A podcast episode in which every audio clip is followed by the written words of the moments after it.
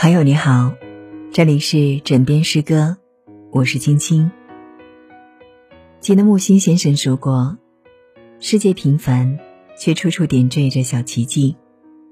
日复一日，平凡不时与我们相遇，却因为有你，因为身旁那些珍贵而温暖的人，才得以让平凡的日子闪着光。今晚伴着温柔的月光。”想与你分享诗人叶瑞涵的作品《我在月亮上作画》，一起来听。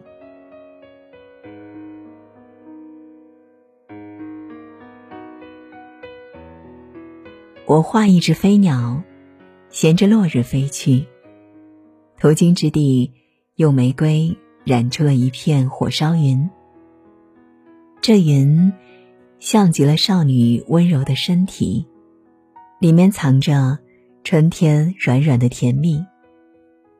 我又用笔铺出一滩鹅黄色的夕阳，它在澄澈的涟漪中摇摇晃晃。是谁打碎了一坛女儿红，让醉醺醺的星群早早的从海底升起？我是一个话少。